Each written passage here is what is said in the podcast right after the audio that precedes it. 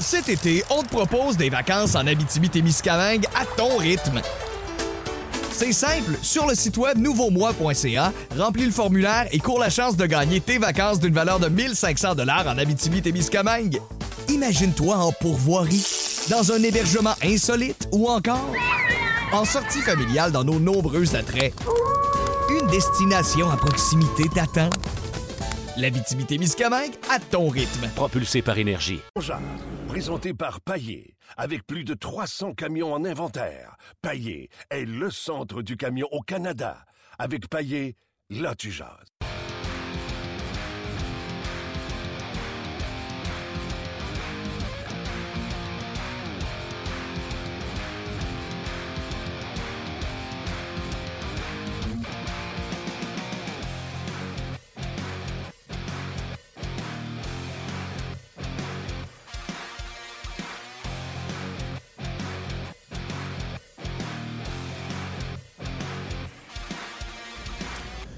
Bonjour et bienvenue à Ongeaz, édition du 23 euh, février 2017. Mon nom est Martin Lemay, en compagnie de Gaston Terrien. Date importante aujourd'hui, tu sais qu'aujourd'hui même, ben ce soir, c'était le premier match de Patrick Roy en carrière avec le Canadien de Montréal. Oh! En 1985, contre les Jets de Winnipeg, il est venu en relève au gardien de but partant du Canadien qui s'est fait sortir. Qui était-il? Aucune espèce d'idée. Doug Sautard, te souviens-tu de ça? Oui, je me souviens de ça. Quelle carrière il a connue après? Donc, un premier match, mais quelle carrière qui a suivi. Alors, il est revenu et le Canadien est revenu derrière pour l'emporter face aux Jets. Chris Nyland, deux buts de passe dans ce match-là. Donc, euh, on va appeler ça un éphéméride. Aujourd'hui, euh, on va avoir du plaisir, Gaston. Étant direct du centre d'entraînement, on va vous parler de l'entraînement dans quelques instants. On va euh, rejoindre également François Gagnon à notre conversation. On va parler des, des transactions que Marc Bergerin a fait depuis qu'il est en poste. Ceux qui ont été payantes, ceux qui ont été moins bonnes. Ça va mettre la table pour les transactions qui s'en viennent d'ici le premier. On va discuter avec Gaston et François de les joueurs qui seraient intéressants à voir avec le Canadien de Montréal. Et on va revenir, bien sûr, sur le dossier Andrew Shaw, Michel Terrien. Euh, ça commençait à couler dans certains médias que ça aurait été euh, le coup fatal de, pour Michel Terrien. Donc, on va y revenir euh, dans quelques instants. Premièrement, Gaston, t'en disais que tu es en entraînement à Brossard pour venir voir l'entraînement. Un entraînement d'avant-match, normalement, c'est une vingtaine de minutes. Oui. C'est quand même assez relax, merci. On voit, on voit des petites différences là, depuis que Claude Julien est en poste. Bien, je pense que Claude Julien, Julien pardon, commence à mettre, comme je t'ai dit, ses griffes sur la glace aux entraînements. C'est lui qui dirige, il est sur la glace. Et ça, c'est tout à fait normal et c'est correct. Ce que je remarque, il faut dire qu'hier, il y avait un congé d'entraînement, mais il y avait tout le monde sur la glace. Oui.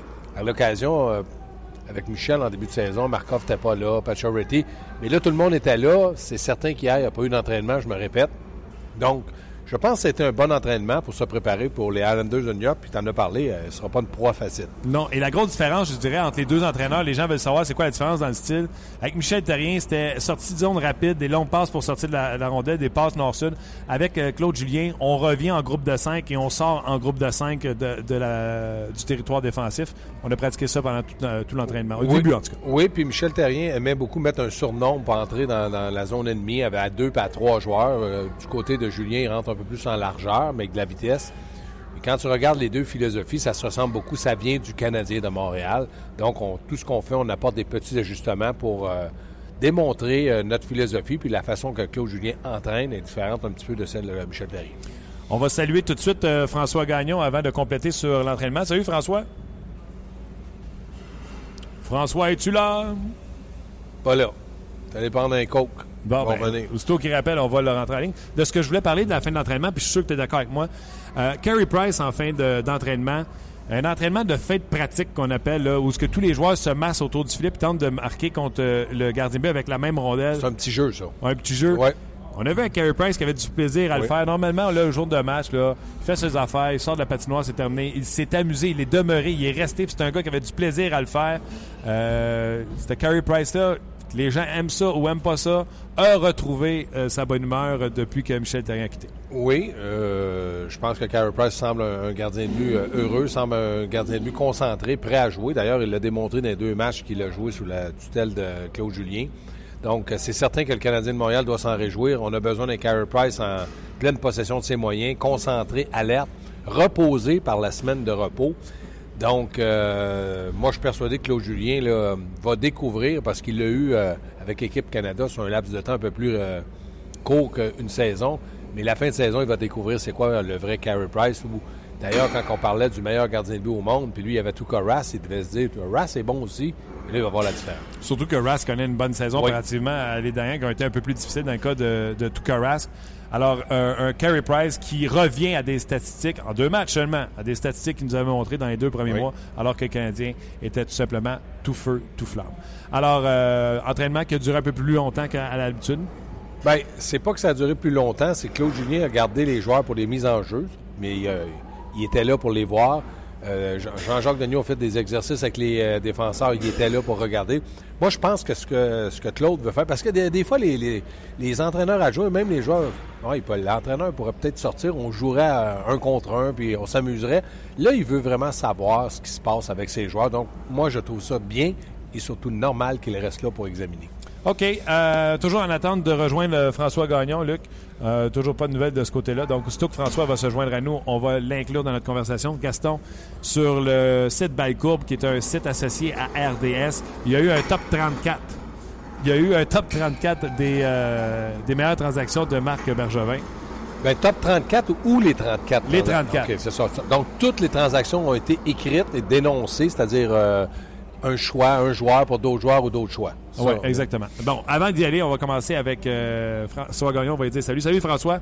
Rebonjour. Rebonjour. Tu as vu, et c'est de ça qu'on était après parler, parce qu'on a parlé de la pratique, ce qui s'est passé. Et là, je veux rentrer dans le domaine des transactions. Et euh, si euh, le passé est garant du futur, ben, ça va nous donner une idée. Sur le site Balcourbe, qui est associé à RDS, tu as sûrement vu le, le- le classement des 34 euh, transactions de Marc Bergevin qui ont été classées par euh, un, un blogueur qui les a mis dans l'ordre des meilleures transactions chez le Canadien de Montréal. Et je l'ai dit quelques fois, quand le Canadien était dans la course pour une place en séries éliminatoires, le gros poisson qui était disponible, Vanek, Petrie, dans deux années différentes, c'est euh, c'est Marc Bergevin qui les a eus. La meilleure transaction selon ce site web-là, et les gars, moi je veux user de votre mémoire, est-ce que la meilleure transaction de Marc Bergevin, c'est Jeff Petrie pour un deuxième choix et un cinquième choix? Ben, premièrement, François, je, vais juste commencer en disant on aurait fait le même classement, on ne serait certainement pas arrivé à la même chose. Ça, c'est tout à fait normal. Mais moi, ce que je vais donner comme exemple, j'ai vu Mitchell, j'ai vu passer la, la transaction Petrie-Mitchell. Moi, j'aime ces deux transactions-là. Mitchell est encore avec le Canadien. Et Petrie aussi. J'ai aimé celle d'Eric Cole parce qu'Eric Cole était l'ailier droit du Canadien pendant quelques saisons et a beaucoup aidé Pacioretty. Donc, c'est ce genre de transaction-là que j'aime de Marc Bergevin parce qu'il y a eu euh, quelque chose qui s'est passé. Moi, j'aime moins celle de Vanek parce qu'il a payé un choix de deux. Vous allez me dire, c'est pas cher. Mais Vanek, en série, on le peut utiliser. Dans le fond, c'était une inversion de choix parce que c'était Ouais. Vanek et un cinquième choix pour Kohlberg et un deuxième. Étant donné que Kohlberg n'a absolument rien donné, c'est une inversion de choix de 2 à 5 avec Vanek, Ouais. ce, qui est, ce qui est pas mal. François? Euh, euh, J'ai beaucoup aimé Vanek, mais, mais est-ce qu'on se limite aux transactions de Marc Bergevin ou on, on va plus loin dans le temps? là?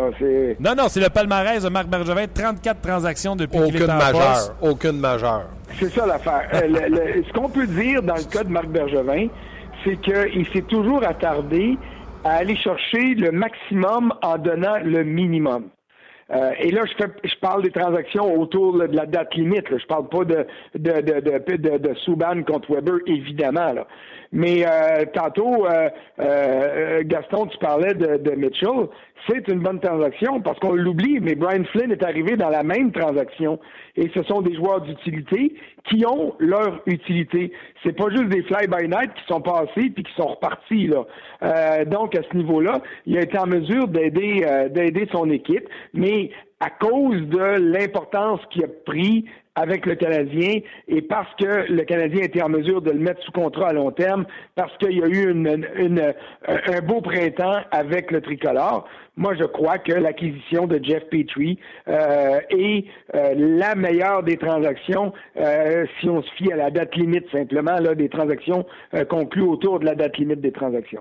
Dans le cas de Flynn et, de Mitchell, je sais pas si tu te souviens, François, ça avait été fait avec... euh, je sais même pas s'il y avait une journée d'écart entre les deux transactions. C'était un cinquième choix pour Flynn. Et après ça, le Canadien avait... Parce que je me souviens d'avoir dit, Colin, c'est Mitchell, j'aurais ramassé. Et pas longtemps après, le Canadien prenait Mitchell et euh, donnait un septième choix et Nevin pour... euh, Ben, oui, mais moi, ce que je retiens de cette transaction-là, c'est que Mitchell a été dans la, la formation du Canadien, là, euh, en tout cas cette saison, là, sans jamais avoir un doute qu'on le sortirait pour Ben non, match. ben non. Flynn, à, Exact. à l'occasion, est sorti. Puis pour moi, Flynn est un 12e, 13e attaquant, un peu comme Patterson, c'est chaise musicale, sauf qu'il y a tellement de blessés maintenant dans la Ligue nationale qu'un 13e devient des fois un 11e ou 12e. La question se pose, François et Gaston. la meilleure transaction euh, de, euh, Gast- euh, de Gaston Tarin, la meilleure transaction de Marc Bergevin, Elle serait majeure, la mienne. est-ce que c'est Petrie pour deux joueurs pêchage? Est-ce que c'est Subban Weber? Ou est-ce que c'est Philippe Dano et un deuxième choix pour Dale Louise et Thomas Fleischman? François? Ben, moi, je, vais- comme je vais te dire que euh, pour Fleischmann, euh, c'est-à-dire Dano pour oui, c'est Fleischmann. Euh, à long terme, ça va peut-être être plus payant pour le Canadien même que euh, celle de Jeff Petrie. Parce que euh, dans le cas de Weiss et de Fleischmann, le Canadien a strictement rien donné. Là. Euh, il faut le dire comme c'est. C'était, euh, ça, a été- ça a permis aux Canadiens d'aller, euh, euh, disons, d'aller chercher un jeune joueur québécois en plus. Et puis on le sait qu'à ce niveau-là, euh, quand le, Canadien va chercher des Québécois, souvent il est obligé de surpayer parce que les autres clubs voient venir le Canadien gros comme un train. Alors à ce niveau-là, c'est Marc Bergevin qui a eu le dessus sur son ancien club, les Blackhawks, et par un mille et demi. là. La personne qui a fait, parce que j'ai vu que vous n'aviez pas répondu, fait que je vais vous la poser autrement, ma question. La personne qui a fait ce classement-là a mis dans les pires C'est transactions. qui, euh, ah, juste premièrement, c'est qui qui l'a écrit ce texte-là? Écoute, je suis pas habitué avec le site Balcourbe. Je sais pas si ça marche avec des blogueurs. Euh, C'est euh, Kevin Breton. Euh, Je Ok. le connais pas ni d'Ève ni d'Adam, mais tu sais, le site Balcourbe, je pense que c'est plus des, des, des blogueurs que des journalistes. Fait que lui, il va de son opinion, puis on, on la respecte ou on la respecte pas. Ça, je l'ai dit en début, euh, on ferait le même chose, puis on, on inverserait certaines transactions. puis Mais la transaction aujourd'hui, moi, je m'étais prononcé à l'époque, euh, je, je- je tiens ma position. J'avais dit que c'était un vol, cette transaction-là. Je suis encore convaincu que chez Weber, pour piquer Subban, je refais cette transaction-là demain. Est-ce que vous la classez dans les bonnes? Aujourd'hui? Là, on est rendu au mois de février. Est-ce qu'elle est encore dans les bonnes transactions de Marc Bergevin ou vous la mettez dans les Ben, mauvaises transactions? ben, moi, je pense que c'est une bonne transaction pour Nashville, puis une bonne transaction pour Canadien. Ni un ni l'autre a été perdant ou gagnant. On a échangé deux numéros un. Un numéro un qui dérangeait à Montréal à l'extérieur par tout ce qu'il faisait, qui n'était pas nécessairement toujours des mauvaises choses. Puis on a été chercher un numéro un où lui est beaucoup plus calme, leadership, sont lancés plus efficaces défensivement, c'est ce qu'on avait besoin. Tu le mettrais dans la colonne des bonnes transactions. François, Ben, je la mets dans la catégorie des très bonnes transactions. Parfait. Et ça veut pas dire, ça veut pas dire que pour Nashville, c'est pas bon, là. Souban, c'est le numéro 2 à Nashville, hein, by the way, là. Il est en arrière de Romagny aussi, là, avec les Prédateurs, là. Euh, alors, les Prédateurs étaient euh, très bien nantis euh, en défensive. Euh, ils ont misé sur la jeunesse de Souban. Euh, ils ont économisé une fortune parce que le Canadien a dû verser la prime qui était payable à chez Weber le 1er juillet. Et puis, pour Nashville, c'était une économie qui était substantielle. Donc, c'était une transaction qui faisait l'affaire des prédateurs, mais c'est une, ça demeure une très bonne transaction pour le Canadien. Puis moi, je l'ai dit, Souban va devenir, à un moment donné, meilleur que chez Weber à cause des courbes d'âge, purement et simplement. Ça n'a rien à voir au talent. Et le plus tard ça va arriver, euh, euh, ce, transfert-là entre Souban et Weber, qui pour moi est toujours supérieur à Souban en ce moment, ben plus ça va avantager le Canadien. OK, dans les pires transactions, euh, il a marqué Ben Scrivens, Zach Cassian étant la pire parce que euh, Scrivens a donné 5 victoires, 8 défaites aux Canadiens et là, il joue en Europe, tandis que Cassian donne encore des services aux euh, Oilers Edmonton. Je sais qu'il y a des circonstances autour de ça. Je ne veux pas nécessairement perdre de temps autour de ça. Stéphane mais- Matteau, Devin Smith-Pelé. Matteau, on s'entend, ne jouera jamais dans la Ligue nationale de hockey. Smith Pelé non plus. Bon, il joue avec les Devils. Ah, il joue. C'est un joueur régulier. Ah ouais? C'est un joueur régulier qui fait fuck all. Excusez-moi, là. Mais pas focal, double focal. Excusez-moi, moi aussi. Qu'est-ce Non, moi, là, si tu veux faire ça, là, puis la pire transaction, c'est, c'est, c'est Dominic, mais on le savait pas qu'il deviendrait aussi, aussi bon que ça. c'est un excellent Oui, on le savait. Mais ça, je m'excuse, puis on en a parlé. Ben, toi, tu le savais, mais oui, d'accord, mais je veux dire, il a fallu qu'il règle. C'est-à-dire, ce que je veux dire, c'est que personne, à part les gens près du hockey, savait qu'il viendrait aussi bon. Toi, comme je te. Vas-y avec l'explication, puis ils vont mieux comprendre. Mais personne d'autre, le monsieur tout le monde dans la rue, ne savait pas ça. Non, mais moi, ce que j'ai pas aimé dans la transaction de Dobnik, c'est que le Canadien est allé chercher en guise de police d'assurance. Dobnik était euh, dans une période de- vie qui était difficile. Il était loin de sa famille. Sa femme venait de donner naissance à un enfant. Et euh, le Canadien a été, je te dirais, trop bon avec lui. On l'a libéré, on l'a laissé retourner c'était à Edmonton, je pense qu'il vivait, ou à Winnipeg, là. Euh, je, je me souviens pas exactement, c'était dans l'Ouest canadien, anyway. Et puis, je trouve que à ce niveau-là, le Canadien aurait dû être un peu plus gourmand dans le, le- le retour de Dobnik parce que ce gars-là, Dominic, euh, il, il était promis à une belle carrière. Ça a mal commencé à Edmonton, c'est normal. Il y avait un club qui était tout croche, mais lui était un bon gardien. La matière première était là. Euh, il y avait des circonstances euh, environnementales qui étaient mauvaises, qui le tiraient vers le bas au lieu de le monter vers le haut. Mais aussitôt qu'il s'est retrouvé dans des circonstances gagnantes, il a été en mesure de prouver à quel point c'est un gardien d'élite de la Ligue nationale. Et c'est la raison pour laquelle, ça, moi, j'ai trouvé que le Canadien l'avait laissé partir trop vite, puis sans rien obtenir en retour. Et Mais- également, il a rencontré un entraîneur en Schaumburg, en en Arizona, qui a placé des choses chez lui. Non, mais ça, moi, je suis d'accord. Qu'est-ce que François donne comme expression? Entièrement d'accord. Mais moi, je serais jamais en désaccord avec le Canadien. Exemple, que David Dernay, demain matin, serait échangé euh, n'importe où pour un choix de septième. Si tu ne le fais pas jouer ici, moi, j'aime quand le Canadien, tu peux pas jouer dans mon organisation, je vais pas. Mais d'avoir été, comme François dit, un peu plus gourmand, d'accord. Mais de le libérer parce que le gars avait des problèmes, puis il s'ennuyait certainement de sa femme et de son enfant, puis tout ce qui pouvait être rattaché à ça, ça, je peux comprendre ça. Mais moi, de garder un joueur comme on a fait avec Tinor- Tinordi ici, puis après ça, de dire, bon, échangé, oui, mais vous l'avez brûlé avant. Oui, c'est ça. Puis le talent n'a pas euh, euh, ressorti dans son cas à lui. Euh, juste une petite parenthèse pour les gens qui nous suivent là, sur Facebook Live. un gros merci d'être là. Dans le fond, vous êtes connectés au podcast On qui est diffusé du lundi au vendredi sur le site de rds.ca et qui est toujours disponible en téléchargement gratuit sur iTunes. Donc, on vous en fait une partie sur Facebook Live. Dans quelques instants, on va quitter pour poursuivre le podcast seulement sur rds.ca. Donc, si vous voulez nous suivre, il y a le lien en haut parce qu'on veut parler ensemble de euh, l'affaire Andrew Shaw et on veut parler également des transactions euh, que le Canadien pourrait faire. Parlant d'Andrew Shaw, oh, il est classé comme une des pires transactions. Est-ce que Andrew Shaw, avec ce qu'il vous donne cette année, sachant que le Canadien a donné deux choix de deuxième ronde dans un excellent repêchage, est-ce que c'est encore une transaction que vous appréciez aujourd'hui? Vas-y, François. Ben, Non, moi, c'est, c'est une transaction. Moi, je- j'avais pas de problème avec la transaction.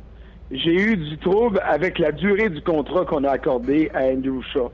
Euh, on nous a vendu Andrew Shaw comme étant un leader, un gars qui est capable d'apporter de l'expérience en séries éliminatoires. Ça, je suis prêt à accepter cet aspect-là. Il, a, il a vécu les séries avec une très bonne équipe. Euh, il devrait avoir s'être imprégné de l'exemple de Jonathan Taves, de Duncan Keith, euh, des gars qui l'entouraient avec les Blackhawks.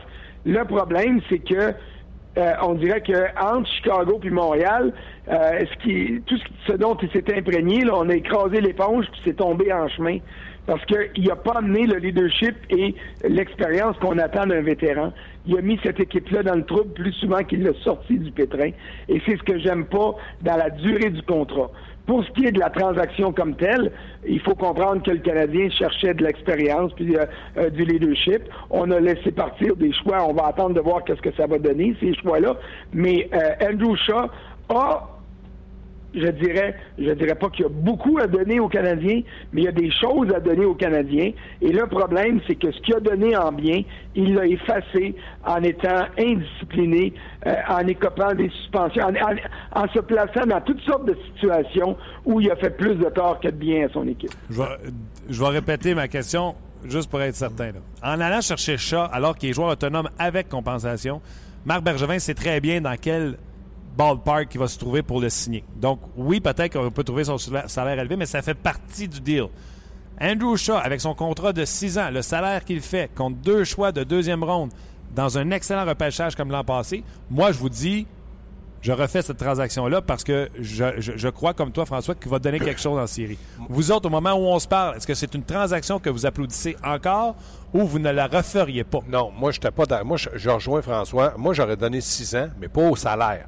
Parce que, comme tu dis, ça venait avec le package. Ça vient avec. Oui, mais j'aurais dit non. Je vais te donner 6 ans, mais tu feras pas 3,9 millions par année. Ça, c'est pas vrai. Ben, c'est ça qu'il fait, là. Fait que je te Ouais. dis que si Je Shaw te à dire 6 non. ans, 3.9 Non, pour deux non. deuxième choix, tu le non, fais pas? Non, je le fais pas parce que dans le moment, il empêche peut-être Marc Bergevin de manœuvrer sur sa masse salariale.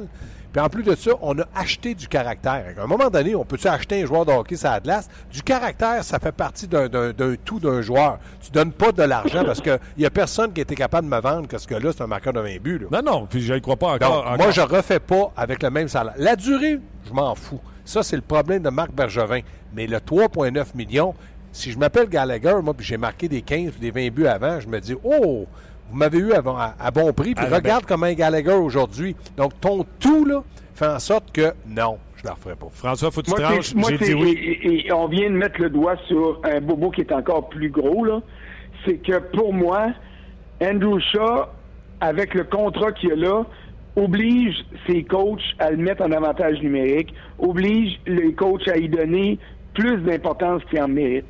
On a enlevé à Brendan Gallagher sa place au sein du deuxième trio. Là, je veux bien croire qu'il est revenu là, mais il reste que euh, on a enlevé la place à Gallagher pour la donner à Andrew. Et cette équation-là, pour moi, elle tient pas la route. Andrew devrait être en soutien à Gallagher et non l'inverse. Et c'est la raison pour laquelle j'ai pas de trouble avec la transaction comme telle, parce que Shaw dans mon équipe, dans un rôle de soutien, de troisième trio, je suis bien d'accord. Mais en, obligeant le coach à, le mettre à la place de Gallagher, je trouve que ça cause plus de problèmes que ça donne des résultats. Donc, est-ce que tu es dans le clan du oui, tu refais cette transaction-là avec Martin ou tu es dans le clan du non avec Gaston? Ben, c'est parce que ta question est, ta question est, pas honnête dans le sens que moi la transaction, j'ai pas de problème avec la transaction. Les deux choix au pêchage, il pas joué pour le Canadien cette année là. Non. Alors que Shaw joue pour le Canadien. Mon problème c'est le contrat qui donne à Andrew Shaw une envergure qui est supérieure à celle qu'il devrait avoir dans mon club. C'est tout. Alors oui, je suis d'accord avec la transaction, je la fais, mais je ne donne pas le contrat que je lui ai, que Marc Bergevin y a donné. C'est, la nuance est là, puis elle est importante. Je comprends, je comprends ta nuance. Je vais te poser la question. Il fait, il a un contrat de 6 ans, il fait 3,9 par année, il t'a donné ce qu'il t'a donné, puis t'a donné un deuxième choix. Je te demande, François, aujourd'hui, est-ce que tu la refais, oui ou non? Ben là, t'es, t'es, t'es, t'es, à tête avec des bottines, là. La transaction n'a pas rapport. Il l'a signé après. Ben oui, mais il savait qu'elle allait coûter ça, là. Il pensait pas qu'elle allait coûter deux. Euh, euh, non, mais si. À ce moment-là, là, euh, attends, puis signe comme joueur autonome, puis garde tes, parce que je peux pas croire que moi, il y a un club qui aurait donné 6 ans, 3,9 millions à, à Ndoucha, là. Il était autonome avec compensation. Donc, pas compensation, il pas faire une offre hostile, puis je suis pas sûr que les, euh, je suis pas sûr que les, euh, les, Blackhawks l'auraient égalé. Là. Puis là, tu aurais eu une compensation donnée. Il faudrait voir c'est quoi la compensation. Mais, mais au-delà de tout ça, ce que je te dis, c'est que la transaction et la signature de contrat n'ont rien à voir. On est pu, tu, peux, tu peux donner deux choix de deuxième ronde pour Andrew Shaw, puis le signer pour trois ans 9 millions. Là, à ce moment-là, je, là, je suis d'accord avec la transaction et la mise sous contrat. Mais à 6 ans, 3,9 millions, je trouve que c'est exagéré. François, ça n'a rien à voir avec la transaction. Ça. Euh, on n'est pas d'accord. Tu fais la transaction, tu as Andrew Shaw, il est libre comme l'air. faut que tu le signes. Si tu le signes pas, tu as perdu tes deux choix ou tu t'en vas en dispute salariale, ou il se passe quelque chose. Là, je fais juste te dire que Marc Bergevin, quand il va le chercher, il sait dans quel ballpark ça va coûter. Il sait, les Blackhawks, ils ont dû dire, on lui a offert tant, puis ça, ça marche pas de ce côté, ou on lui a offert tant, puis ça rentre pas sur notre plafond salarial. Donc, moi, tout ce que je veux savoir, les gars, puis on jase pour le fun de jaser, là. Je fais juste vous dire, avec les performances qu'il fait là, avec son 6 ans, 3,9 millions, puis les deux deuxièmes choix, t'as refais-tu ou t'as refais pas? Ça va me donner ton niveau de satisfaction de son jeu, tout simplement. Ben, à ce moment-là, je vais te dire, je la fais pas. OK. Si on y va avec euh, l'ensemble de. Si tu veux pas accepter ma nuance, là, et je comprends que tu veux pas l'accepter, mais à, ce niveau-là, je la fais pas, puis je mise sur l'avenir, parce qu'on a, on a tassé Gallagher pour faire de la place à Andrew Shaw. Et, et c'est quoi? Vous avez raison pour Gallagher, puis je la comprends, ta nuance. C'est juste de. Ça nous amène à parler d'Andrew Shaw et du taux de satisfaction qu'on peut avoir avec son jeu, avec ce qu'on a donné, etc. Là, ce qu'on va faire, les gars, c'est on va arrêter le Facebook Live, on va aller, euh, continuer le podcast, continuer à chicaner. Alors, c'est blague. À jaser sur le rds.ca. Vous voulez avoir l'opinion de Gaston et de François au sujet de cette histoire qui est sortie sur Andrew Shaw et Michel Terrien. On en parle et on parle également des signatures ou des transactions à venir chez le Canadien de Montréal. Donc, vous partez de Facebook, ça, il aurait fallu que je le dise avant de fermer Facebook. Vous partez de Facebook puis vous en venez sur le podcast d'On Saluez-nous sur la page, ça va nous faire plaisir de vous saluer. François, Euh, Gaston, euh, le collègue Martin Leclerc a dit que euh, un coup de grâce, un des coups de grâce qui aurait été donné à Michel Terrien, c'est le match à Philadelphie. Euh, à la suite de la pénalité stupide, avons-le, d'Andrew Shaw en deuxième période. À TSN ce matin, François, émission que tu collabores également, on m'a fait jouer l'extrait où Sergio Momesso décrit le, regard de Michel Terrien envers Andrew Shaw quand il traverse la patinoire après sa pénalité. Vous le savez qu'en troisième, il n'a pas joué. Et selon les dires, entre les périodes, Michel Terrien aurait rincé Andrew Shaw, il aurait donné sa façon de penser. Et des vétérans, et on dit que Carey Price aurait été un dessus là, se serait levé puis aurait dit là, c'est assez. Depuis le match à Philadelphie, Canadien a une seule victoire à l'arracher en Arizona. Et selon plusieurs, c'est le point. Et il y a plus qu'un joueur qui se sont manifestés en disant c'est le point tournant, selon eux, pour Michel Terrien. Qu'est-ce que vous pensez de cette euh, histoire euh, ramenée par notre collègue euh, Martin Leclerc, François? Ben, euh, ce, que, ce que je crois de ça, c'est que, bon, d'abord, si c'est rapporté de même, moi, je vais, je vais accepter cette version-là. Euh, on connaît tous euh, Michel Terrien. Euh, on sait que il y a des entraîneurs-chefs, et Michel Terrien fait partie de cette catégorie-là, qui ont, puis honnêtement, peut-être la majorité des causes de sont comme ça, qui ont des souffres-douleurs. David Bernel l'a été pendant un bout de temps. Euh, Andrew Shaw l'était-il devenu? Euh, il s'est exposé à le devenir avec ses pénalités euh, ridicules en- en- et, et d'indiscipline qui ont coûté cher à son équipe. Maintenant, est-ce que c'est euh, c'est juste une goutte d'eau qui a fait déborder le vase? Tu sais, depuis la semaine passée que je te dis, euh, il était clair que les vétérans en avaient assez. Et puis, il, il était rendu sur le bord de dire on l'abandonne, notre coach. Et ça, c'est ce qui est arrivé. Puis on dit, bon, ben là, enough is enough, puis on, on oublie ça. Et c'est pas longtemps après ce match-là qu'il y a eu la rencontre euh, entre les vétérans et ou les leaders de l'équipe et Marc Bergevin. Et c'est certainement un des points euh, de discussion qu'il y a eu entre le directeur général et ces joueurs-là. Et c'est là où est-ce qu'un directeur général réalise que ses joueurs principaux abandonnent son coach et là, il devient dans une situation où il n'y a pas le choix. Il doit absolument euh, compléter, euh, effectuer un congédiement puis embaucher un entraîneur-chef par intérim ou un nouveau, comme il l'a fait avec euh, Claude Julien. Andrew- Alors, je suis pas surpris tout, non? Andrew Shaw est un joueur très populaire dans le vestiaire. Mais est-ce qu'un coach a le droit de réprimander un gars? Puis disons-le, là, on va dire la vérité. Shaw, il en a pris des stupides. de- euh, tu sais, encore contre les Rangers, il en a pris des épaisses, des pénalités. Ben, moi, je pense que Michel Terrien avait le droit de le faire. S'il ne l'avait pas fait, on serait encore en train de chialer après, de dire pourquoi il dit jamais rien, ou pourquoi il ne laisse pas sur le banc, ou pourquoi il n'envoie pas dans les gradins. Donc, la façon qu'il le fait, je n'étais pas là, donc je ne sais pas. Mais moi, je pense que dans un vestiaire de hockey, il s'en passe à tous les jours, au quotidien, des choses comme ça. Maintenant que des vétérans aient défendu, non, devant les joueurs, ça se fait pas, puis j'imagine que Michel n'a pas dû apprécier. Mais euh, Andrew Shaw, pour moi, euh, n'était pas euh, un joueur où Michel le, détestait. Au contraire, Michel aime ce genre de joueur-là. Il l'a souvent défendu. Mais moi, je suis d'accord de dire qu'à un moment donné, un entraîneur doit dire à un joueur, ça suffit. Puis ça, ça se fait. Il, a fait ça entre les périodes, puis il a peut-être dit aux autres quand ils ont répliqué OK, si vous voulez pas que je dise rien, je m'en excuse, Andrew, je dirai plus rien. Continue à prendre tes mauvaises punitions, puis on va perdre les matchs. Puis je dirai à un moment donné, un jour ou l'autre, qu'est-ce qui se passe dans ce vestiaire-là? Moi, je pense qu'un entraîneur qui n'est pas content, puis s'il y a eu avertissement, et je suis persuadé qu'il y avait eu avertissement de dire Andrew, tu sais, fais attention, il y a une ligne par terre, va pas de l'autre côté de la ligne. À un moment donné, tu nous nuis. Puis en plus, qu'il continuait à lui donner de l'avantage numérique, à un moment donné, tu dis Regarde, est-ce que tu ris de moi en pleine face? Si oui, ben moi, je vais te mettre à ta place. Il le met à sa place. Puis moi, si je me rappelle bien, Chat a dit Ouais, l'entraîneur me, me parlait, puis je pense que je méritais de pas jouer, j'ai exagéré.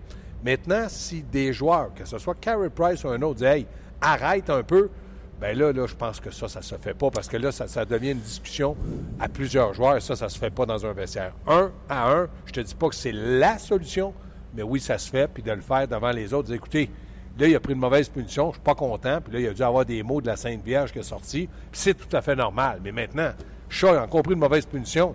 J'imagine que Claude Julien, à un moment donné, il va lui dire, arrête avec tes mauvaises punitions. On est sur un avantage numérique, tu es un joueur indiscipliné. À un moment donné, rappelez-vous ce que Michel Terrien a dit à Gallagher. Il faut qu'il apprenne un petit peu à, à- à se tempérer. Trouver la ligne. Oui, c'est ça. Ben là, Shaw, lui, il n'est pas plus jeune que Gallagher. Il a joué dans la Ligue nationale puis il a gagné les Coupes Stanley. À un moment donné, si un entraîneur n'a plus le droit de parler, ben, je me dis, pourquoi avoir des entraîneurs? OK, non, mais là-dessus, je vais, je vais, Vas-y, je vais vas-y. rajouter quelque chose, Gaston. Euh, je suis entièrement d'accord avec toi. Un entraîneur a non seulement le droit de parler, mais il doit parler. Et euh, euh, je ne dis pas que Michel Terrien était pas en, en droit de réprimander Andrew Shaw à cette occasion-là, comme à bien d'autres occasions. Le problème d'un coach, puis tu le sais, tu l'as déjà vécu, il faut que, que tu sois bon, fin, gentil avec tes joueurs ou que tu sois dur, euh, sévère, puis des fois exagérément sévère avec tes joueurs. Il faut que tu gardes leur respect. Parce que à partir du moment où tu leur parles puis qu'ils n'écoutent plus, puis non seulement qu'ils n'écoutent plus, mais qu'ils ne t'entendent plus, puis qu'ils se regardent, puis qu'ils partent à rire, puis disent bon, le voilà encore parti avec ses grands airs, là, là, il n'y a, plus aucune chance de victoire. Et, et, et c'est ça que je voulais dire tantôt quand je dis c'est peut-être l'indice que euh, on attendait tout le monde de voir que la, la goutte qui a fait déborder le vase quand tu quand es, es dur avec tes, euh, tes joueurs, quand tu leur cries après, quand tu les réprimandes, et souvent avec raison, il faut que tu apprennes à faire ça dans un dosage qui va te permettre de conserver le respect de tout le monde. Pour que le gars qui se fait engueuler se dise ben il a raison, je méritais ça. Et surtout pour que les autres qui entendent ce qui se dit de regarder le coach puis qui disent il a raison, puis qui se regardent entre eux autres, puis d'arrêter de penser qu'il passe son temps à chialer. Il n'y a pas le choix, il faut qu'il le fasse. Et si, ici, comme l'histoire le laisse entendre, euh, que c'est l'élément qui a fait que le restant du club s'est viré contre euh, Michel Terrien, ben pour moi, ce que ça indique, c'est qu'il y avait un roll-ball euh, généralisé dans le vestiaire et que cet événement-là a fait qu'ils ont franchi la limite finale. Ça ne veut pas dire que Michel, Michel Terrien ou que Claude Julien ou que n'importe quel coach de la Ligue n'a pas d'affaire à dire les quatre vérités à un joueur puis à le réprimander. Ça veut dire qu'il faut qu'il dose ses énergies quand il fait ça pour s'assurer de ne pas faire virer le vestiaire contre, contre lui parce qu'à ce moment-là, son message ne passe plus. Moi, je suis d'accord avec ton énoncé. Puis en, en, plus, ce que je vais rajouter, moi, c'est que moi, ce qui me choque dans tout ça, c'est le fait que Chat, puis François l'a bien dit tantôt, l'a bien expliqué, moi, je pense que Canadiens de Montréal, dans le moment, là, ils ont perdu Gallagher. Leur, leur âme, leur cœur, dans le moment, n'existe plus. Ce qui va revenir, je, je, le souhaite sincèrement, sa carrière est loin d'être finie. Mais moi, là, quand on parlait d'intensité, d'émotion, de caractère, euh, de, de joueurs dédiés, c'était Gallagher. Cette année, là, il a pu, puis Denis Gauthier l'a dit. Il y, a eu un bon pu, début, il y a eu un bon début de saison, mais il a encore ouais, blessé à la main. Il a été blessé, mais c'est pas grave. Il revenait toujours. Tu n'avais jamais d'inquiétude. Ouais. Là, je, je, le sens plus autant. Euh, je trouve ça dommage. Puis moi, je pense qu'en positionnant Chat, comme François a dit tantôt, sur l'avantage numérique à sa place, en lui donnant plus d'importance, j'espère qu'ils n'ont pas perdu Gallagher, parce qu'à un moment donné, là, tu peux pas te per permettre de perdre un joueur de ce niveau-là. Le temps passe tellement vite, François. Euh, là, moi, j'ai été bousculé par, la, par cette histoire-là là, aujourd'hui. Il y a une partie que j'ai lue. Il y a une partie euh, qui est véridique, qui est connue, là, Martin Leclerc qui en a parlé. Et il y a une partie, puis là, je vais mettre des gants blancs jusqu'ici, là. Celui-là, ça m'a été raconté à TSN, mais je ne suis pas certain des sources, puis je les connais pas, donc je mets des gants blancs sur la source. Lorsque Michel Terrien s'en est pris à Andrew Shaw, il dévisage Andrew Shaw, là, encore un stare comme qu'il avait fait à Carey Price. Peut-être que ça, ça hérite Carey Price de voir que son coach s'amuse à dévisager un peu tout le monde. Et ce serait Carey Price qui se serait levé dans le vestiaire pour dire à Michel Terrien, là, c'est assez. Et que Michel Terrien peut-être insulté de se faire arrêter par un de ses leaders, un de ses vétérans. Puis comme je vous dis, j'ai pas de source là-dessus, là, mais c'est ce qu'on m'a raconté en ondes à TSN. Tu feras tes recherches, François, je sais que tu es bien connecté. Terrien aurait regardé Carey Price du à côté en disant Toi, commence par arrêter Rondelle. Moi, je, moi, je crois pas à ça. Non. Moi, je crois pas fait, que Carey Price. Faire, je laisse faire vos enquêtes. Moi, je crois pas que Carey Price aurait fait ça. Puis dans quel but? Pour euh, humilier son coach Pas l'humilier. Non, mais. S'il décide ben de défendre un coéquipier. Non, non, il ne défend pas un coéquipier. Il humilie son entraîneur face à ses coéquipiers. Ça, ça voulait dire que c'était la fin. L'autre chose que Michel dit Toi, commence par arrêter les rondelles. Mais là, s'il commence à s'injurier, c'est sûr que c'était la fin. Si c'est ça. Ouais, ouais. Mais je n'y crois pas. OK. Point. François, tu veux-tu compléter Moi, je pense pas que ça puisse être rendu jusque-là.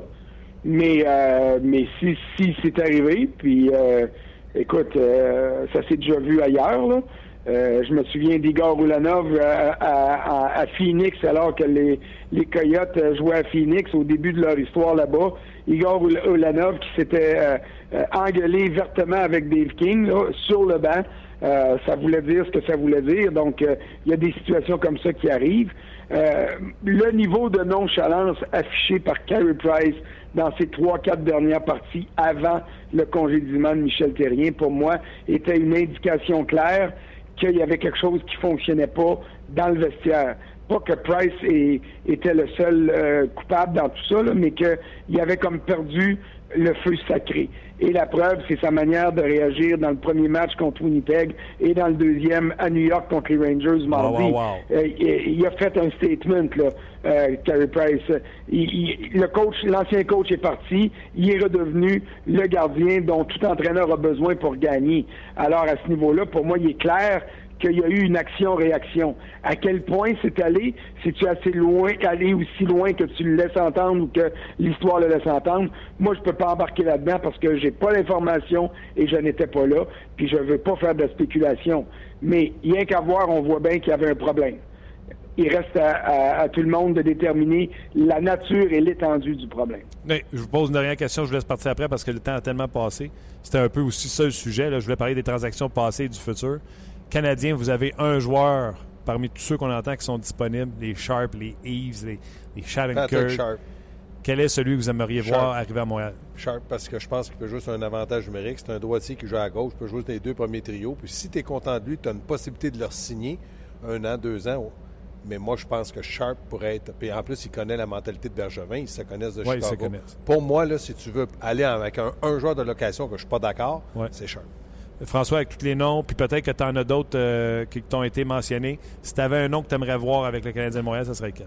Ben moi, j'y vais avec un joueur de location parce que je veux pas trop donner à la date limite, puis je veux euh, maximiser mes chances d'aller loin en série. Euh, moi, j'aime beaucoup Patrick Sharp, mais j'aime encore plus Patrick Eves parce qu'il connaît une meilleure saison. Il connaît la meilleure saison de sa carrière.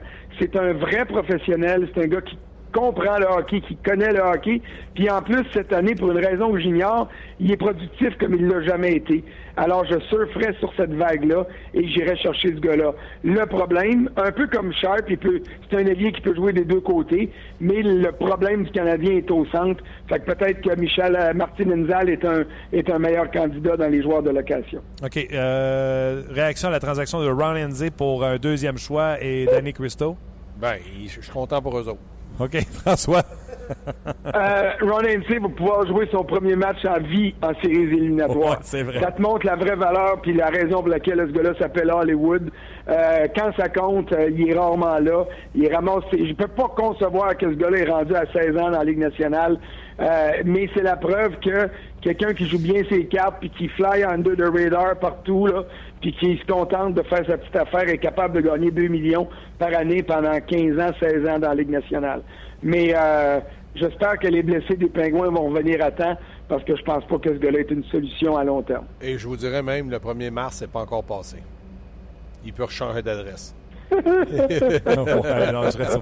Euh, les gars. J'espère qu'il va s'arriver un club qui ne fera pas espérer à ce moment-là. Parce que comme ça, on va pouvoir, le, pouvoir l'étiqueter jusqu'à la fin de ses jours comme étant le gars qui a joué le plus de matchs euh, dans la Ligue nationale sans se rendre, sans disputer un seul match en série. François, je t'ai dit que Marc Bergevin a parlé au directeur gérant, ou en tout cas, la Caroline a parlé à Montréal dans la transaction de Samuelson pour euh, euh Keegan Lowe. Euh, si Enze n'est pas à Montréal, c'est parce que le Canadien n'était pas intéressé ou c'était trop cher un deuxième choix? Parce qu'ils n'ont pas besoin de lui. Parfait. J'achète ça. Moi aussi, je suis d'accord avec ça. Euh, puis je termine, Gaston, j'aimerais ça que tu racontes à François et aux gens euh, cette transaction de Keegan Lowe pour Samuelson. Comment tu me l'expliquais tantôt? Bien, je l'ai expliqué. C'est deux, deux fils que le gars à Kevin Lowe, le gars de Samuelson. Samuelson est dans le club ferme, puis c'est l'entraîneur. Il veut avoir son fils.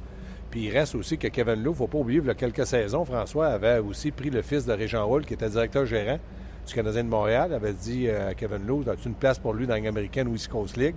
Donc, euh, Jean-François avait été euh, entraîneur euh, dans l'organisation des Oilers d'Edmonton. Donc, on s'est L'ascenseur est peut-être revenu, je sais pas. Ça s'appelle un échange de bons procédés. Et voilà. Messieurs, vous aussi, c'est un échange de bons procédés. Vous avez été fait avec moi, vous m'avez donné du temps, euh, beaucoup de temps, puis on a eu du fun à jaser. Oui. Hey, François. On a toujours du plaisir. Est-ce que tu vas être beau aujourd'hui à RDS, François? Euh, écoute, si, les maquilleuses font des miracles, peut-être que oui. Je pensais que tu n'étais pas me répondre, mon linge n'est pas encore prêt. On était chez, on était chez Ernest, nous, François, ensemble hier. Ah ouais? Ah ouais? OK, salut tout le monde. Salut François. Salut, bye. Puis on va Bye. saluer maquilleuses qui vont avoir de l'ouvrage, euh, François. Bye, François. Bye. Salut. Belle fun. euh, beaucoup de réactions euh, sur, sur Andrew Shaw, sur euh, les transactions chez les Canadiens, ceux qui ont été faites, ceux qui n'ont pas été faites. Bref, on en a eu en long et en large. Là, j'espère qu'on va avoir encore notre invité pour. on était supposé parler à midi et demi. Fait que j'ai pris du retard et j'espère qu'il attend toujours notre appel. C'est un journaliste qui couvre les Islanders de New York. Luc, tu m'as dit qu'on avait parlé avec un journaliste des- qui couvre les Islanders. Je sais même pas avec qui qu'on parle. Arthur Staple. Il travaille pour le Newsday euh, avec, euh, à New York. Tu Voilà. sais, quand je vous dis qu'on fait du live, Arthur Staple. Euh, donc, on va tenter de le rejoindre dans les minutes qui viennent pour nous parler des Islanders, de cette résurrection des Islanders de New York. Je veux vous lire sur. dans le fond, il y a eu trois gros sujets. hein. Les transactions que Bergevin a fait, le dossier Andrew Shaw, dans les deux cas, le refaire. refaire- pas facile. La faites-vous encore, cette transaction-là d'Andrew Shaw pour deux deuxièmes choix connaissant le salaire? Ça, là, juste à ça, tout seul, cette question-là, là, Luc, là, c'est un sujet pour une journée au complet, ça. Ouais, ben, vous étiez parti pour ça. là. Après ça, on revient avec Andrew Shaw. euh, les commentaires, est-ce que c'est sa situation à lui? Parce que lui, il n'a pas fait grand-chose. Il, a- il a pris une pénalité puis il a mangé de la chute par l'entraîneur. Fait qu'il aurait été le, le- le coup de massue dans le cas de Michel Tarien. Est-ce que c'est ça? Donc, vos réactions également à ça. Et également, euh, ce qu'on a parlé à la toute fin, euh, les joueurs que vous aimeriez voir arriver avec le Canadien de Montréal. Euh, bon, évidemment, Gallagher euh, est, est revenu dans les sujets de discussion par rapport à Shaw. Il y a Mario qui dit Gallagher est un joueur de deuxième trio, environ 47 points par année. Shaw est un joueur de troisième trio, environ 35 points par année. Ouais. D'accord avec vous que Shaw ne doit pas passer devant Gallagher. Euh, commentaire de Mario, je peux t'en lire quelques, quelques rapidement. Ben, euh, Oui. est-ce qu'Arthur est arrivé? Est-ce qu'on l'a en ligne? Oui, on l'a en ligne. OK, on va y revenir Alors. immédiatement après euh, Arthur Staples, euh, qui est journaliste qui couvre les activités des Islanders euh, de New York. Mr. Staples, how you doing? I'm good, guys. How are you? Very good. Thanks for being with us. Sorry for a little bit. Uh, we we are catching our breath. Uh, we're a little bit late on the show right now. Um, so thanks to to being there. Uh, Doug Wade, since he took charge of the Islanders, is, if I'm not mistaken, 11 4 and 1. What is he doing differently than Jack Capuano? Um, you know, I think it's uh, it's just hearing a different voice sometimes. You know, it's a bit of a cliche, but uh, in coaching, you know, I think Jack Capuano was there for almost seven years, and I, you know, a lot of the guys who have only been with the Islanders, that's the only person who's coached them in the NHL. So sometimes the message gets a little old, and uh, you know, I think Doug not only bringing a different sort of message and, and communicating a little differently, just making some small changes with uh, you know, on the ice, trying to make them a little bit stronger in their own end. They were giving up a lot of shots uh, and a lot of uh, good chances before he took over, and they've started to change that. But I also think they were playing a little bit better uh, the last 10 or 15 games under Jack Capuano. So I think it's it's also partially just a continuation of them uh, improving after a very bad first 20 or 25 games. It's funny you mentioned that because I was looking at the schedule of the Islanders and they were, like you said, winning. And I think before Jack got fired, they won by a, sh- a shutout against Boston, if I'm not mistaken. And uh, it was a very gutsy move because you move a coach who start to win again. If you bring Doug Wade and he doesn't win like Capuano was doing it before he got fired, there would be uh, some uh, whispering in the in the second floor.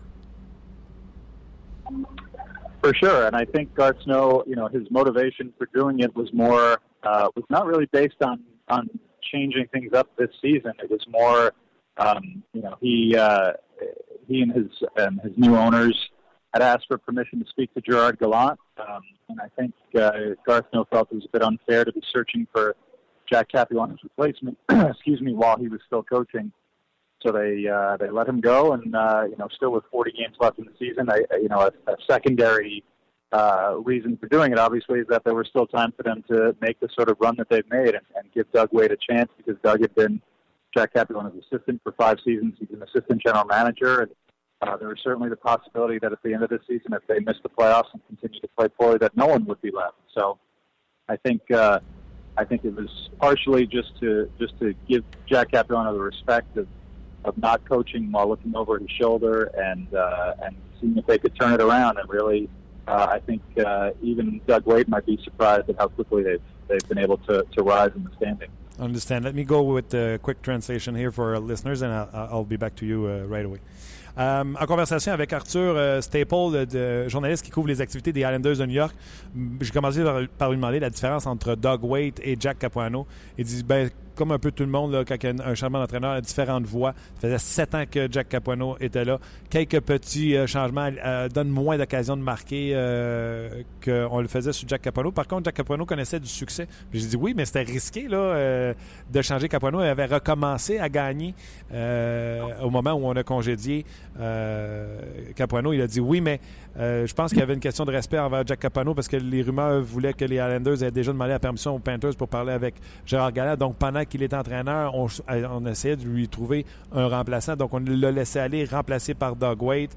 Euh, et également, l'autre raison, c'est on voit qu'on a une possibilité. Il restait du temps pour faire euh, les séries. Mr. Staple, John Tavares didn't have a good start this year, uh, but I feel like he started to get his game back before uh, Jack Capano got fired. Do you feel the same way? And do you feel like Sidney Crosby did when Johnson was fired in Pittsburgh. Uh, we saw the old Sidney Crosby back. Uh, Carey Price looked awful before Michel Therrien got fired. It's just two games, but he looked the old Carey Price since uh, got fired. Do you feel there's uh, a link between the play of John Tavares and the firing of Jack Capano? Uh, I think you're right that he was he was certainly playing better uh, the last few weeks with Jack Capuano, but I, I also think uh, he has raised his play, and and to me, the simple fact is he's the captain of the team, and I think he took the firing uh, very personally. You know, he and Jack had a good relationship. Uh, Jack was, uh, you know, his coach for almost seven years, and uh, you know, I don't think you can succeed in a job like that when, when your star player uh, doesn't get along with you. So I think they had a good relationship, and and the firing really, uh, I, I think uh, John Tavares took it very seriously and very personally. Thought that he he had failed as the best player and the captain, and I think he's uh, tried to raise his play, and that's really, uh, you know, in all the time he's been with the Islanders, that's kind of how he's he's led. He leads by example. He tries to be the hardest working guy on the ice and, and doesn't say a whole lot off the ice. And I think his relationship with Doug Waite um, has also helped because they have a relationship going back to when they were teammates with the Islanders. Uh, John Ferris is a rookie, lived uh, in the guest house uh, behind Doug Wade's house on Long Island when uh, when Doug was the captain. So mm-hmm. I think that helped smooth the transition too. That uh, that it was a familiar person that uh, that John Tavares knew very well and, and knew what sort of message he wanted to send, and I think he's been able to kind of bring that to the rest of the team. I have to ask you the question because I know it's not from New York, but we heard so much rumor or people want John Tavares to be uh, to be traded or to be in uh, on another team. Do you think John Tavares will be uh, Islanders for a long time, or do you think it's possible if he say to guards no this summer because they can sign him this summer? He doesn't want to sign an extension. Do you feel the Islanders could take the chance to trade him instead of losing him for nothing? Uh, you know, I think that that possibility certainly exists. Uh, just from talking to people on the team and, and in John Tavares' camp, uh, you know, I think I think he very much wants to sign. He he wants to see uh, that the team is headed in the right direction with uh, with the new ownership, and, and I think Doug Waite's success so far, and if it continues and they make the playoffs, uh, you know, with a with a strong run over the final six weeks of the season, um, you know, Doug Waite being named full-time coach, like I said, having a good relationship with John Tavares would go a long way. And I think Garth Snow's relationship with John Tavares uh, is certainly strong. And so we'll have to see. You know, uh, my my gut feeling says that he wants to stay and will sign. But I think you're right. If uh, if there are conversations that begin on July 1 for an extension of you know eight years and, and maybe uh, over certainly over 80 million dollars somewhere in that range, uh, and if he says no, um, then I think Garth Snow probably owes it to the organization to see what he can get back for him for you know for that just the one year left on his deal. It's uh, it would be a, certainly a painful thing for Islander fans to see the best player they've had in 30 years go elsewhere. But if he doesn't want to be here, then they you're right. They certainly do have to try to get something for him and, and help that use that to help rebuild and, and start back over. I'll go with a quick translation here. Euh, toujours en conversation avec M. Arthur Staple qui couvre les Islanders de New York. On a parlé de John Tavares, il a dit qu'il jouait mieux même avant le congédiement de Jack Capono, mais il a pris ça personnel parce qu'il avait une excellente relation avec Jack Capono, puis en étant le capitaine, bien sûr, euh, il a voulu euh, euh, réagir à ça. Puis il a une bonne relation également avec Doug Waite. Ils ont été coéquipiers quand John Tavares est arrivé dans la Ligue nationale d'hockey, que Waite était capitaine des Islanders. Et là, je vais te poser la question, est-ce que Doug Waite va demeurer, pas Doug Waite, mais John Tavares va demeurer avec les Islanders de New York? Lui, il croit que oui, il croit à John Tavares quand il dit qu'il veut re-signer là. Mais il dit, d'un autre côté, tu as raison, il dit, si on arrive le juillet, 1er juillet, puis qu'on lui offre 80 millions pour 8 ans, puis qu'il dit non, Gatineau se doit de regarder ailleurs dans de hockey qu'est-ce qu'on lui offre pour John Tavares pour ne pas le perdre pour absolument rien? Uh, how surprised are you to see you, uh, the Islanders in the playoff picture this morning? Very surprised. I think everybody, probably outside of the, the 20 or so guys in the locker room, uh, would probably be surprised. It's, it's been a very quick turnaround considering, uh, you know, Doug Waite took over just a little over a month ago, and like you said, they were coming off a good win in Boston. But um, he came in and, and put the standings up on the board in his first day and showed the Islanders they were in last in the Eastern Conference. And I think he wanted to make them aware of not only uh, where they were, but where they could get to with, uh, with just some small changes and a few a, a few more games won and a, and a bit more consistency. And it really is a bit shocking. You know, you had to figure that some of the teams in the East could not keep up the pace that they were playing at, but also the Islanders have really had to um, had to you know raise their level and you know um, John Tavares playing well, Josh Bailey playing well, Nick Letty I think has been playing very well uh, of late, and and two of their big free agent additions, Andrew Ladd and Jason Chimera, have started to score the way that the uh, the Islanders thought they would when they brought them in, and I and I think the biggest change probably came back uh, before Jack Devlin was fired and making a decision to send Yaroslav Palak down to the minors, put him on waivers to see if anyone would take him, but also send him to the AHL and, and just have the two goaltenders. And Thomas Grice uh, has been just about as good as he was last year when he was sort of forced into the number one goaltending role, uh, something he'd never done before. And, and now he's, uh, he's back there again and playing very steadily and earned himself a, a three-year contract extension. And I think uh, all of those things put together have have had put them uh, on the right track. There's still a lot of time left, but I think they're all pretty excited to be able to see see themselves in the playoff spot starting today. I like very much Jack Capona. I thought he should be a candidate for Jack Adams in the couple past of year, but the Islanders had a better team year after year, and I felt like last summer they just fell apart when they lost Apostle, they lost uh, Franz Nielsen, and they replaced them by an old guy like in, uh, Andrew Ladd, uh, Jason Chimera. I felt like the Islanders were not as good as they were the year before, and that's why they were not in the playoff spot at the beginning. And since since yesterday, they are in the playoff spot, but before that, they were not. Do you have the same feeling? And those players, do you feel they have the same play, feeling that they did have the same team that they were in the playoffs last year? Yeah, I think uh, you know. It, it seems pretty pretty set that Kyle Pozo was going to go elsewhere. There were barely any contract talks the summer before, and I think uh, both sides knew that they were looking to move on. And, and uh, there were certainly some rumors around and, and hearing some things that they were trying to get in to make a big pitch to Steven Stamkos to come to the Islanders before he signed uh, back in Tampa right before free agency. So I guess uh, Andrew Ladd, you could say, was their plan B. Um, but I, I still feel like they, they're confident in feeling that Andrew Ladd and Kyle Pozo are, are similar players. I think where they where they failed was was waiting too long to try to lock up Franz Nielsen, and um, that was a guy who, you know, I think everybody in the league uh, would call him underrated. Although I guess that probably means that he's about properly rated. If everybody feels the same way, that uh, that he was a guy who who did a lot of different things, uh, played on the penalty kill, played on the power play, took a lot of important face-offs, was either a second-line center or was versatile enough to play on the left side with John Tavares when they needed him to. So um, I think that was a big loss. He was certainly a guy who wanted to stay and was saying, uh, quite honestly, that he had no intention of going anywhere else. And the Islanders, I think, were sort of waiting to see what they could do with Stamkos or waiting to see what they could do as they got closer to July 1. And it got too late. It teams were, uh, were calling Franz Nielsen that week before free agency, and he got it in his head that he might be interested to go somewhere else and, and ended up in Detroit. So um, I think that was probably their biggest mistake. Uh, Ladd, you know, I, I think you can see now the way that he, he's been playing lately. I believe it's nine goals in the last 12 games. Uh, he's got a, a good shot. Um, he's, a, he's a very good skater, and he's a, he's a feisty player. He likes to mix it up, and I think him playing on a line with Jason Chimera, who brings some of the same attributes, and has uh, you know been a pleasant surprise. I think uh, with 15 goals so far, that they're seeing more of what they wanted when they when they went out and got those two guys. But yeah, it, it certainly seemed it would take a bit of time. Uh, taking the Pozo out of the room, taking Nielsen out, taking Matt Martin out. It's a very popular guy. Uh, those are so over 1,500 games of experience with the Islanders gone, and I think uh, any team would have would have started off a bit slowly, but uh, but certainly they it took them a little bit longer than they thought to get back on their feet. For sure. I will transfer uh, your last answer, but before that, I want to thank you very much for taking the time with us. I hope you have a good game tonight, and uh, hope to talk to you soon. Okay, thanks very much. Take Thank care. you very much. C'était Arthur Staple des, euh, qui couvre, journaliste euh, à la couverture des activités des Islanders de New York.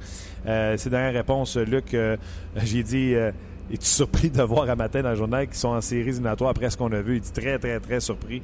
Euh, regarde, ils ont montré plus de constance. Je pense que le meilleur geste qu'ils l'ont fait et qu'ils leur ont permis a même été fait avant que Jack Capuano soit euh, congédié. C'est quand on a décidé d'envoyer Alak dans les mineurs. Grice a tenu le fort. On avait une on s'est mis à marcher avec deux gardiens de but parce que c'est un problème avec trois gardiens de but. Bref, cette décision-là a été prise avant même que Jack Capuano soit euh, congédié. Et j'ai dit, surtout, de les voir en série quand on sait que selon moi, ils ont une moins bonne équipe que l'an passé alors qu'ils étaient en série éliminatoire. Okposo est parti, euh, euh, Nielsen est parti, puis on a remplacé par des Andrew Ladd, Chimera, etc. Donc il dit, regarde, il dit Okposo, on savait qu'elle allait partir. Euh, les Islanders, eux, leur plan, c'était d'avoir Steven Stamkos. Euh, moi, en tout cas, à moins que j'ai dormi, Luc, euh, j'étais pas au courant de ça, que les Islanders étaient dans la course pour euh, rêver à Steven Stamkos. Donc, on aurait eu un duo de centre Tavares-Stamkos. Je sais pas. Sujet avantage numérique, Tavares au centre, Stamkos à l'aile. Je pense que ça aurait marché. On rêve. Euh, et quand que le projet Stamkos est tombé, ben, le plan B a été Andrew Ladd qui dit qu'il peut, quand il est dans ses meilleurs jours, peut se comparer à Carl Posso. Et euh, ben, je pense que ce qu'on a sous-évalué, c'est la production de Nielsen qui peut faire un peu tout sur la patinoire pour aider une équipe de hockey. Donc, c'est à peu près ça, grosso modo, le portrait. Mais ce qu'il faut retenir, c'est la question sur John Tavares. que Gart Snow, si Tavares disait faux, puis Gart, si Tavares disait je ne veux pas re-signer, je refuse 80 millions pour 8 ans, Gart Snow n'aura pas le choix de magasiner un, un John Tavares. C'est sûr. Mais c'est. Dans le fond, ça peut prendre une tournure. euh, tu sais, à un moment donné, on peut, euh, on peut voir qu'on peut s'entendre, puis ça peut prendre une autre tournure, puis on. Ça, ça se fait pas, là. Puis là, ben, c'est sur le marché de- des échanges. Tu te souviens, c'était. T'en as parlé de Stamkos, mais c'était lui l'année passée. là. On savait pas, euh, joueur autonome, qu'est-ce qu'il ferait. Finalement, il a décidé. Ouais, mais là, Tavares ne vient pas autonome, mais s'il veut signer, il faut qu'il signe le 1er juillet. Ouais. Et là, quand tu as vu tout le, le trouble que ça a fait, Stamkos, toute l'année de ne pas être signé, puis de dire restes-tu, restes-tu pas, puis eux autres viennent de le vivre avec Posso, restes-tu, restes-tu pas? Faut qu'il prenne la décision euh, là. C'est ce que tu. Ouais, c'est ça. ça. Bon, écoute, euh, plusieurs euh, réactions, commentaires. Penses-tu? Euh, oui, je suis convaincu parce Y que j'ai des gens qui ont fait le switch de Facebook à nous autres? Il y en a, il y en a quelques-uns qui ont, euh, qui ont signalé leur présence. Tu vois-tu des nouveaux. Oh, je vois des nouveaux avatars que j'avais pas vus. Oui, il y a des, des nouveaux gens. Puis euh, il y a- il y a des. vous écrivez des rumeurs de transactions. Honnêtement, on les lira pas en nombre, toutes les rumeurs de transactions qui proviennent de d'autres sites et tout ça. Là. Nous, on est ici pour. non, mais euh, c'est parce que j'ai dit au- tantôt à François et à Gaston, y a-tu quel joueur vous aimeriez voir? Ouais. C'est sûr que les gens. Oh oui, non. Ça, c'est sûr. Euh, mais je veux te parler quand même des meilleures transactions de Bergevin parce que c'était ça le sujet du jour. Puis il y a eu plusieurs commentaires en début d'épi- d'émission, puis je vais les lire. Euh, Simon qui dit pour moi la meilleure transaction de Bergevin, de- de Bergevin, voilà, est celle qui a permis d'acquérir Thomas Van, euh, Vanek. Le prix n'était pas très élevé malgré la surenchère à la date butoir. Souviens-toi, c'est un joueur convoité. Puis le prix euh, que, que le Canadien a payé n'a pas été euh, trop élevé. Sébastien Goldberg, à l'époque, Cartino avait dit pour lui, c'était un premier choix au pêchage. Donc, c'est ce qu'il voulait pour Vanek. Un premier et un deuxième choix, puis c'est ce qu'il avait eu. Exactement. son premier choix, c'est que Stallberg est devenu un flop? Et euh, son deuxième choix, ben, il l'a repêché. C'est ça, exactement. Sylvain était d'accord avec Gaston? Eric Cole, on Ouais. en a parlé en début d'émission. Euh, Cole était un fonceur qui, qui coupait au filet. euh, peu importe euh, qui, euh, qui était le défenseur, que ce soit Chara ou Marc-André Bergeron, je pense qu'il voulait faire le parallèle entre un grand et un petit. là. Euh, son jeu a, a inspiré Pacioretty qui était en plein apprentissage. Fait que pour, euh, pour Sylvain, c'était la transaction qui a amené Eric Cole. Eric Cole, vas-y. Oui, Non, mais j'en reviendrai. OK. Jean-Gabriel qui dit aujourd'hui aucun gagnant dans l'échange de Subban et Weber. Ça a fait réagir ça aussi, euh, évidemment, euh, cette transaction-là. Euh, PO qui dit pour moi, Dano et Petrie sont le top des transactions du Canadien. Dano à long terme va valoir plus, mais Petrie est un ajout majeur qui a fait la différence et qui l'a fait encore. Dano, on commence à, à le voir et on n'a pas fini. Je pense que Dano a surpris plusieurs. Ouais, mais c'est pas un top personnes. 6. là. C'est bien le fun, Dano, il n'y a pas de problème. C'est pas un top 6. Euh, Mais tu sais, on l'a eu avec un choix de deuxième ronde contre Fleischmann et euh, Dale Weiss. c'est ça. Mais c- cette transaction-là. c'est voler quelqu'un avec un couteau à. Cette transaction-là, évidemment, a fait beaucoup réagir euh, sur notre page euh, tout au long de l'émission. Euh, Louis qui dit la même chose. Lou- euh, oui, c'est Fleischmann pour un deuxième et Dano, euh, lui, la qualifie, cette transaction-là, un peu euh, supérieure que celle de Petrie. Si Dano continue dans sa progression, il sera un solide troisième centre, capable de jouer sur les deux premiers trios de temps à autre. Euh, puis c'est un francophone, hein? c'est c'est- c'est pas à négliger non plus dans, dans le marché. euh, Tout mondial. cas, mouille pas. Exactement. Euh, Joe qui dit la question de Vanek à moindre coût, la transaction amenant Dale Weiss qui, qui s'était amené, c'est une belle Contre découverte. Raphaël Diaz. Contre Raphaël Diaz. Euh, Simon qui réagit par rapport à Dominic. Oui. Il se, fait, euh, il, se faisait poivrer à Edmonton. Il faisait un travail honnête. Euh, euh, on ne lance pas tout de suite la serviette sur un gardien de 6 pieds 6 qui avait des saisons de, de pourcentage euh, de 915. Ouais, Donc, mais c'est. c'est pas clair, hein, cette histoire-là, avec euh, Dominique. Le Canadien l'avait vraiment amené comme police d'assurance. On dirait qu'ils se sont jamais posé la question parce qu'il y avait Carey Price. À Hey, Dominique, on, Ouais, on fait quelque chose avec? on fait-tu de quoi? C'est ça. Peut-être que Dominique n'aurait pas voulu rester parce qu'il voyait qu'il n'y avait pas de chance derrière Carey Price. Mais c'était quand même en allant en Arizona où il y avait Mike Smith. Et en théorie, il n'y avait pas de chance plus là-bas. Euh, un autre commentaire, une des pires transactions euh, est celle de Andrew Shaw. Vous en avez parlé abondamment avec euh, François et Gaston contre des choix de deuxième ronde. Euh, Alex de Brinkat est un futur marqueur de 100 points, fort probablement. Son, le seul l'avenir le dira, mais présentement avec les Others de Riech, allez voir, il y a 51 buts en 51 matchs et 107 points. OK? C'est le choix au repêchage des Blackhawks de Chicago, la deuxième ronde euh, en 2016. Tu, tu- tu regardes la fiche en même temps, là, mais bref, il y a des saisons. euh, il y a des saisons, et c'est ça. C'est exactement les, les réponses. Puis Martin me pointe le 5 pieds 7. là, puis il y a eu des réactions par rapport à, à ce commentaire-là. Euh, C'est pas grave. ou bien un futur Steven Giunta, euh, ou bien un futur Martin Saint-Louis. Bref, euh, seul l'avenir le dira. Les choix repêchage, c'est toujours des. euh, des euh, on peut dire ça comme ça. Euh, Andrew Shaw, oui. Sylvain qui dit Andrew Shaw euh, était une catastrophe depuis le moment où Batman a prononcé la transaction au podium. Il s'explique. là. On, on venait de nous annoncer qu'on avait obtenu deux choix deuxième tour pour Lars Seller. Donc, Gabadet. On- ouais, c'est ça. Euh, lui, il qualifiait cette transaction-là de, de magique, là, euh, de, la part de Bergevin. Puis tout de suite après, ben, deux choix de deuxième ronde pour Shaw. Les deux choix de 2016. Et Bergevin l'a dit, là, je l'aurais offert. Là. Prends un deuxième choix de 2017-2018. Non, les deux de 2016. Pas eu le choix. Tu vas avoir Andrew Shaw.